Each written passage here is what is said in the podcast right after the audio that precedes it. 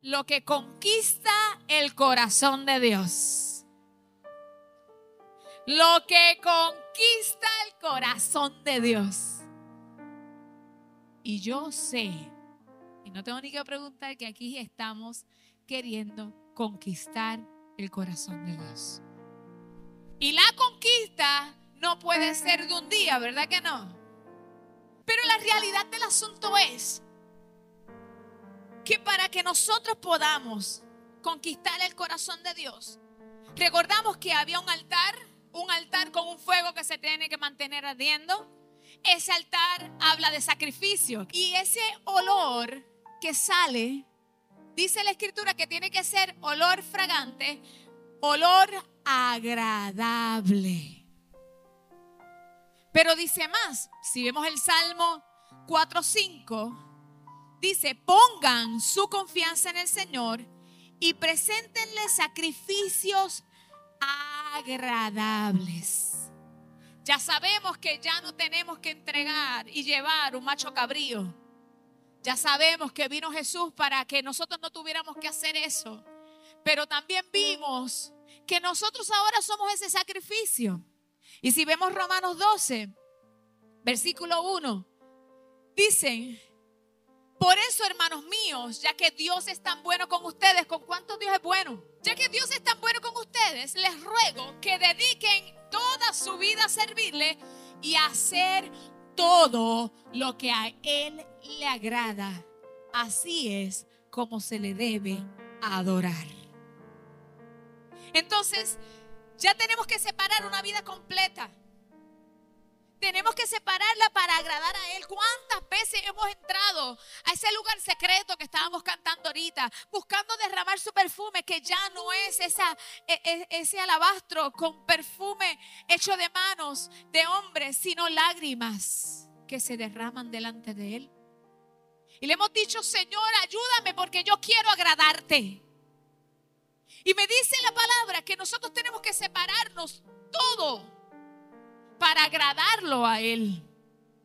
Y dice más, el versículo 2 dice, y no vivan ya como vive todo el mundo. Al contrario, cambien su manera de ser y de pensar. Así podrán saber qué es lo que Dios quiere. Es decir, todo lo que es bueno, agradable y perfecto. ¿Acaso la voluntad no es buena, agradable y perfecta? Y cuando nosotros vamos a estar desmenuzando un poquito de qué son aquellas cosas que son agradables delante del Señor, porque pudiéramos decir una serie completa, vamos a ir viendo qué son aquellas cosas que a Dios le agrada. Y empezando por este versículo te dice, ¿sabes qué? Cambien su manera de ser y de pensar. Porque todo aquello que usted acciona hoy empezó en su mente. Todo aquello que usted es hoy fue gestado en su mente. Y poco a poco, a medida que usted fue rumiando, fue, mira, mm, yo creo que esto me va a bien. Ay, yo creo que esto quiero, no, esto no quiero, hace lo que nosotros somos. ¿Acaso no dice que eh, nosotros somos lo que pensamos? Parafraseando el verso. ¿Acaso nosotros no somos aquellos que nosotros estamos pensando y que incluso desde el pensamiento se puede pecar? ¿Acaso no le dijo que por cuanto lo pensaste en su mente, hablando del hombre que desea a una mujer nada más desde el pensamiento, ya pecó. Entonces tenemos que empezar buscando cómo vamos a cambiar nuestra mente y solamente vamos a saber qué le agrada al Señor si podemos detenernos a pensar lo que pensamos. Alaba. ¿Cuánto tiempo en su día usted se dedica a pensar lo que piensa? Hay veces que nosotros tomamos decisiones demasiado a la ligeras. Son de esas decisiones que pensamos que así voy a hacerlas así. Voy a lanzarlas. Yo creo que está bien. En Dios no se cree. Y, usted sabe lo que acabo de decir. No es de fe. Es de entender que yo sé por mi propia cuenta. Y yo tengo que buscar qué Dios quiere. Porque lo que fue ayer no necesariamente va a ser lo de hoy. Entonces tengo que empezar a darme cuenta que desde mi pensamiento yo tengo que agradarle. Y el, problema es que en el pensamiento nadie lo lee, solamente Dios, porque ni el diablo puede leer sus pensamientos, ¿sabe?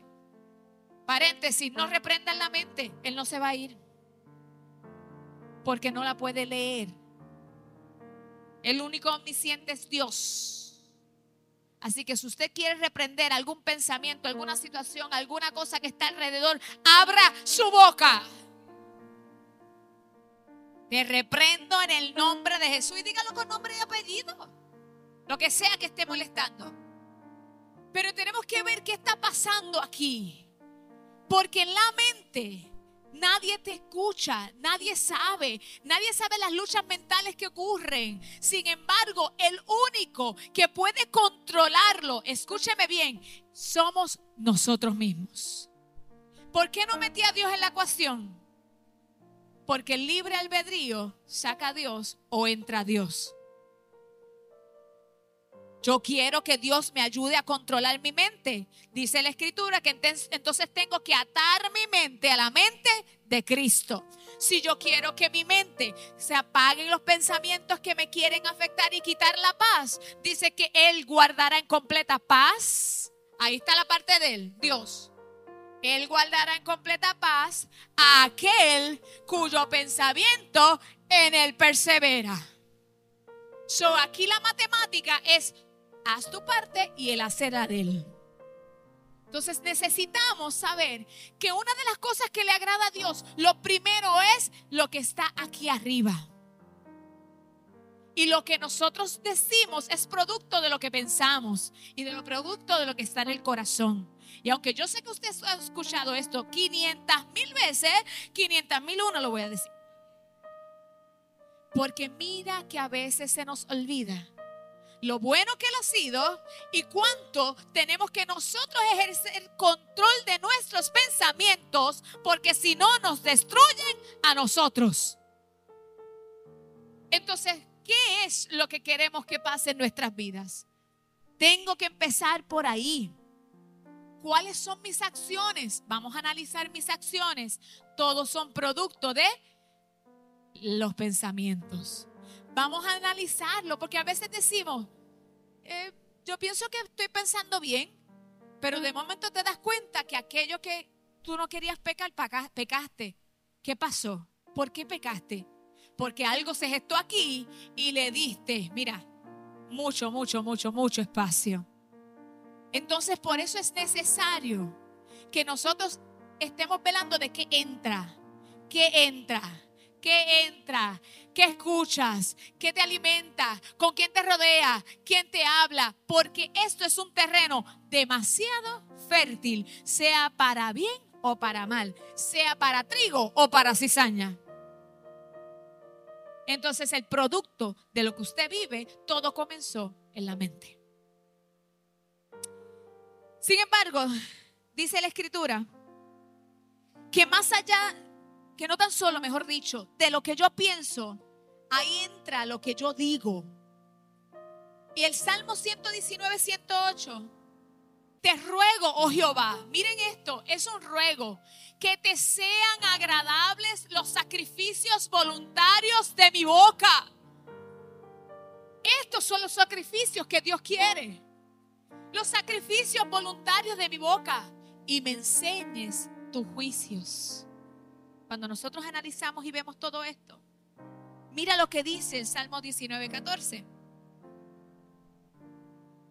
Que mis palabras y mis más íntimos pensamientos sean agradables a ti, Señor roca mía y redentor mío. ¿Acaso no acaba de juntar lo que acabamos de hablar? Yo pienso, yo hablo.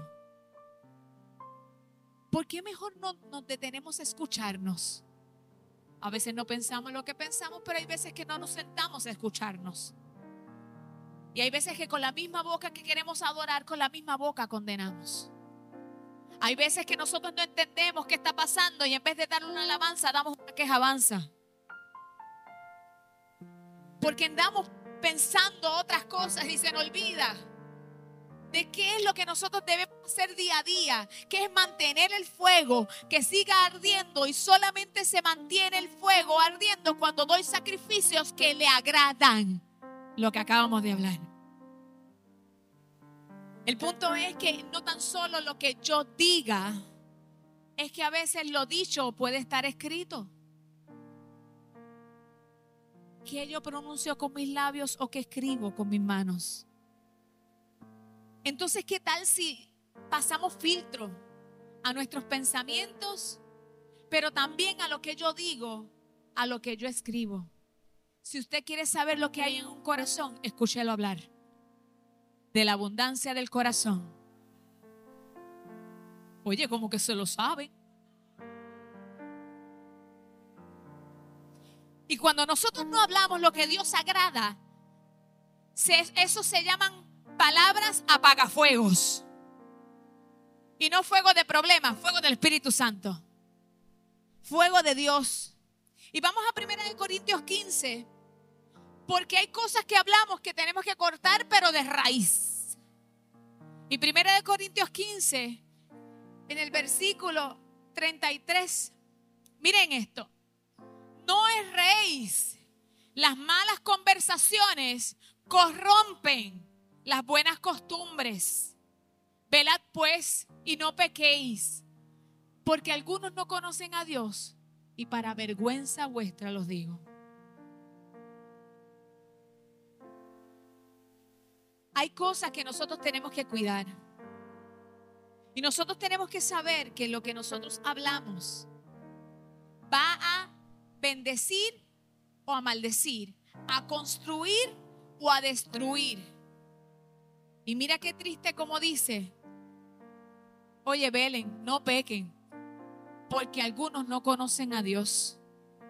Y dice, para vergüenza los digo. Y la, la, palabra del Señor nos sigue insistiendo. Y vamos a Efesios 4, 29 al 30. No digan malas palabras, sino solo palabras buenas que edifiquen la comunidad y que traigan beneficio a los que le escuchen. No hagan que se entristezca el Espíritu Santo de Dios con el que ustedes han sido sellados para distinguirlos como propiedad de Dios el día en que les dé la liberación definitiva. O sea, el día del rapto.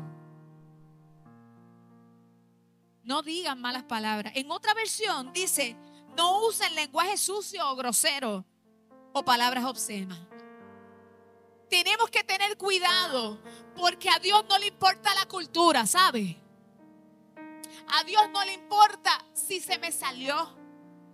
Porque no nos ha dado Dios espíritu de cobardía, sino de poder, amor y dominio propio. ¿En dónde se busca el dominio propio? En la presencia de Dios. Porque nos pide el Señor que guardemos lo que hablamos. ¿Cuáles son las conversaciones? ¿Qué son las palabras que salen? ¿Están corrompiendo? ¿Están construyendo? ¿Es un lenguaje de malas palabras o, sucio o grosero? Búsquelo de diferentes versiones y ahí lo va a ver. Usted tiene que ser el mismo en su casa, con sus amigos, en su trabajo, con su familia, en donde sea.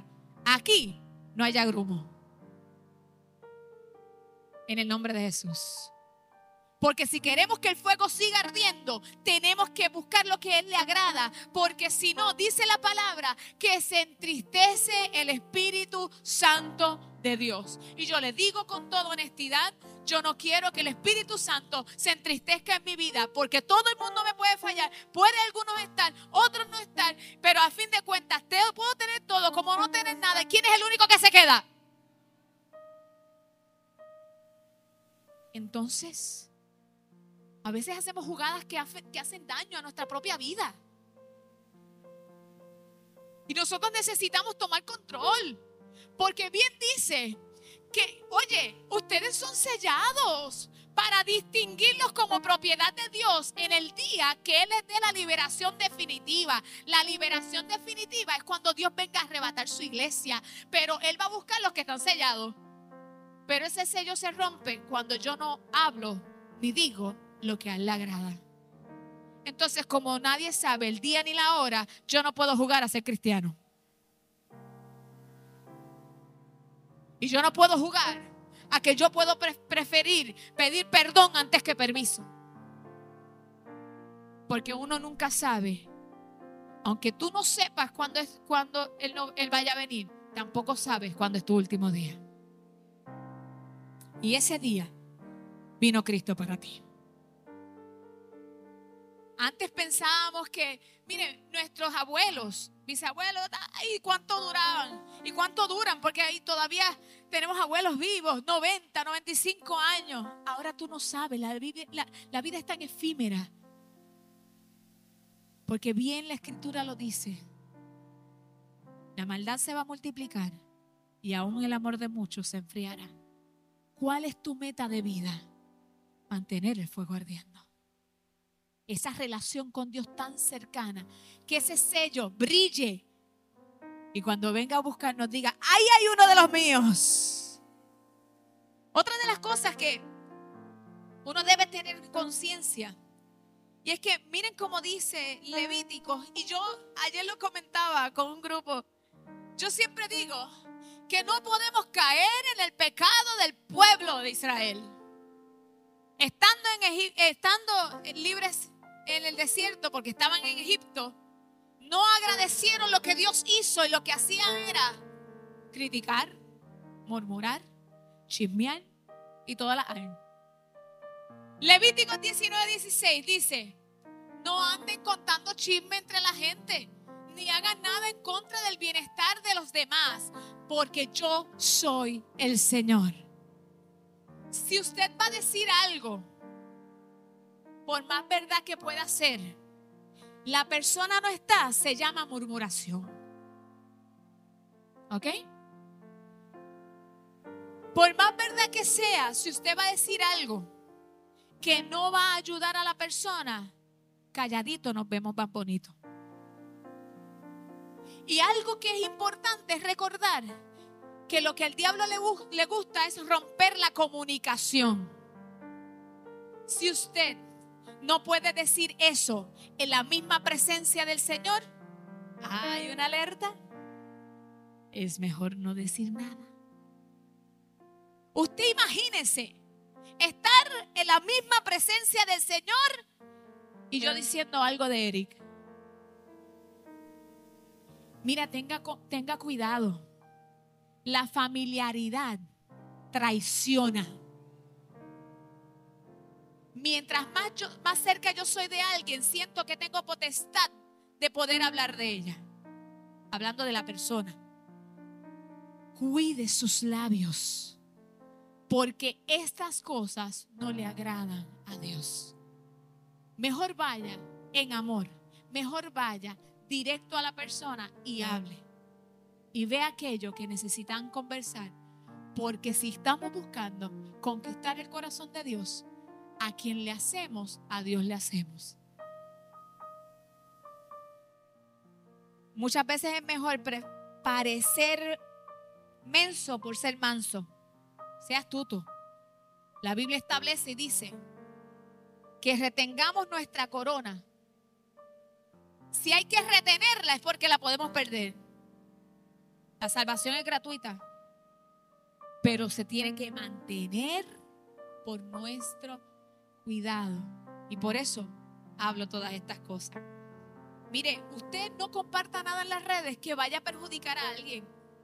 Primera de Crónica 29, 17, mira cómo dice, yo sé, Dios mío, que tú escudriñas los corazones. O sea, sabe lo que hay en tu interior y por qué lo hiciste y por qué lo hice yo.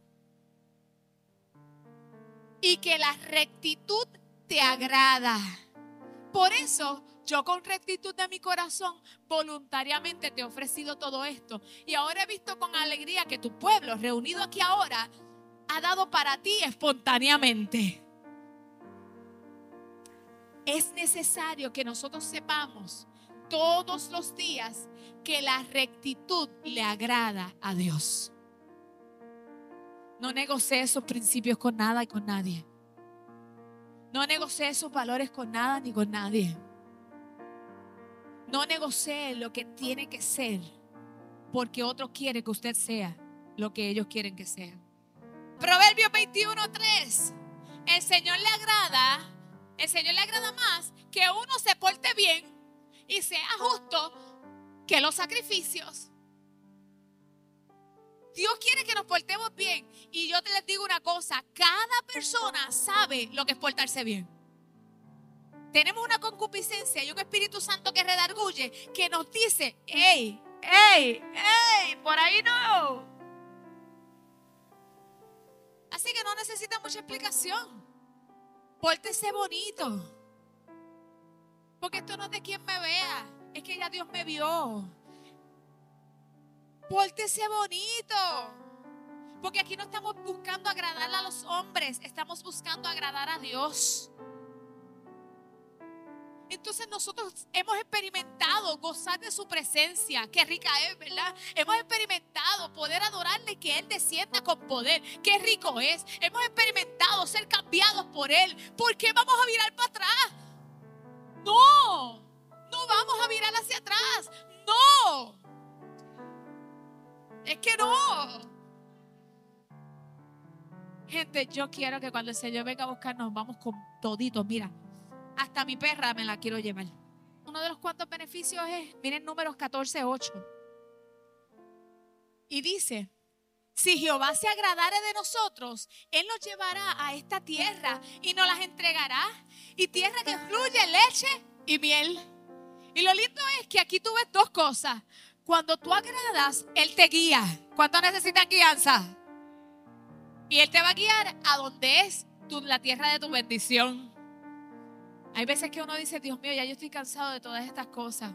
Hay días y hay días, mi gente, y eso está bien, es normal. Lo Jesús lo dijo, en el mundo vienen aflicciones, pero tenemos que volver a que, pero confiemos, busquemos hacer las cosas correctas para que, para que nos guíe y nos lleve y nos lleve a, a ese lugar que Dios promete para nosotros. Nosotros necesitamos esa guianza porque nosotros fallamos cuando tomamos el timón nosotros. Lo próximo que dice es que cuando nosotros, el hombre que le agrada, es el próximo versículo. Dice, porque al hombre que le agrada, Dios le da sabiduría, ciencia y gozo. ¡Eh, rayo! Ay, que yo vi Ahora sí que me puse la bota. Porque al hombre que le agrada a Dios le da sabiduría, ciencia y gozo. Más al pecador da el trabajo de recoger y amontonar para darlo al que agrada a Dios. Oye, ¿usted sabe que el pecador trabaja para usted? Ah, yo no me lo estoy inventando, léalo. El pecador trabaja para usted. Por eso dice, las riquezas de los impíos son nuestras. Por eso dice que no te, no, no te sientas porque otros prosperen y tú no. No, no, no, no. Tú estás prosperando lo que tienes que prosperar en tu alma con Él. Y según prospera tu alma, dice que serás prosperado en otras cosas.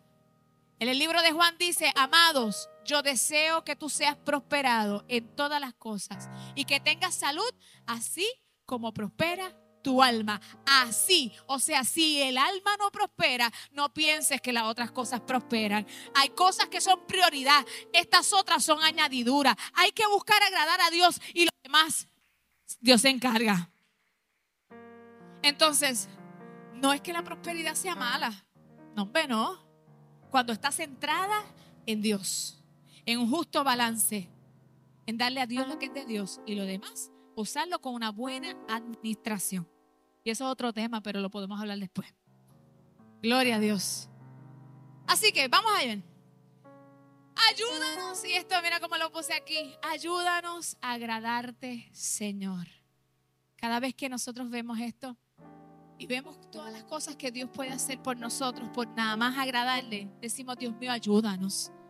Porque hoy podemos sentirnos fuertes, mañana quizás sea un día difícil y sea difícil querer obedecer. Sin embargo, qué lindo que tenemos el Espíritu Santo. Que si vamos todos los días en oración, Él nos ayuda. Yo me recosté esta madrugada después de haber orado y dije, Señor, me voy a tomar un ratito. Mi hermana Vivian siempre me ha dicho, con 15 minutos que duerma, es un power nap. Sí, mi esposo sabe eso, pero son de tres horas. Pero bueno, este, Y allá me tiré, me acosté un ratito después de haber orado.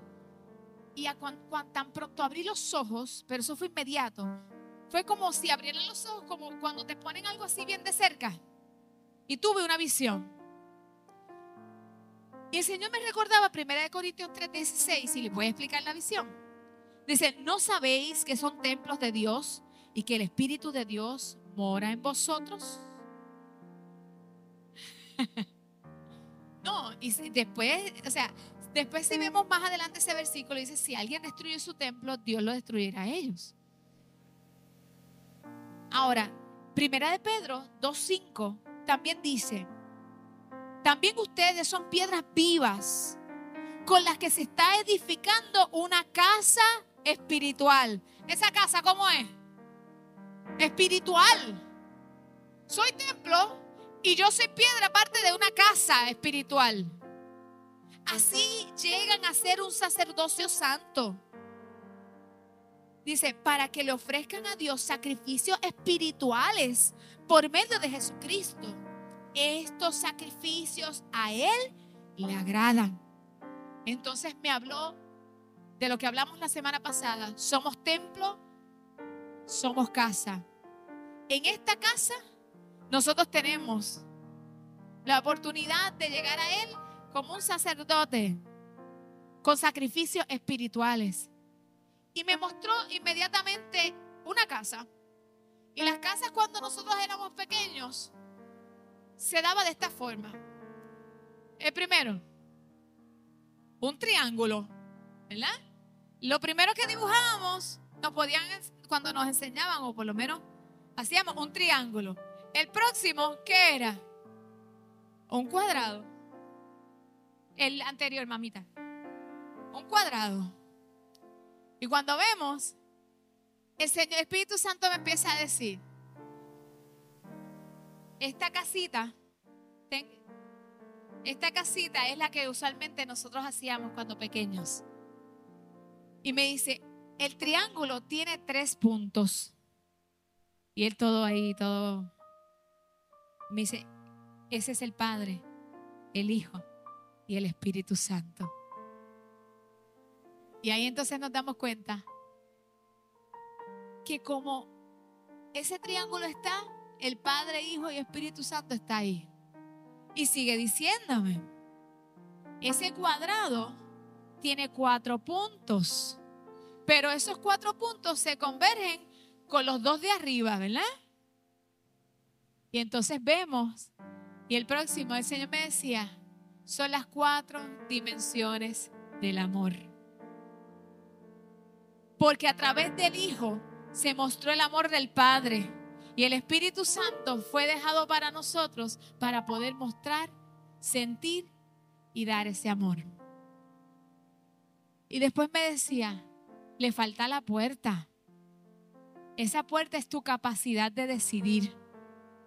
Pero lo interesante es que esa puerta le podemos dar esa decisión a Jesús, que dice, yo soy, eh, yo soy la puerta y el que por mí entra será salvo.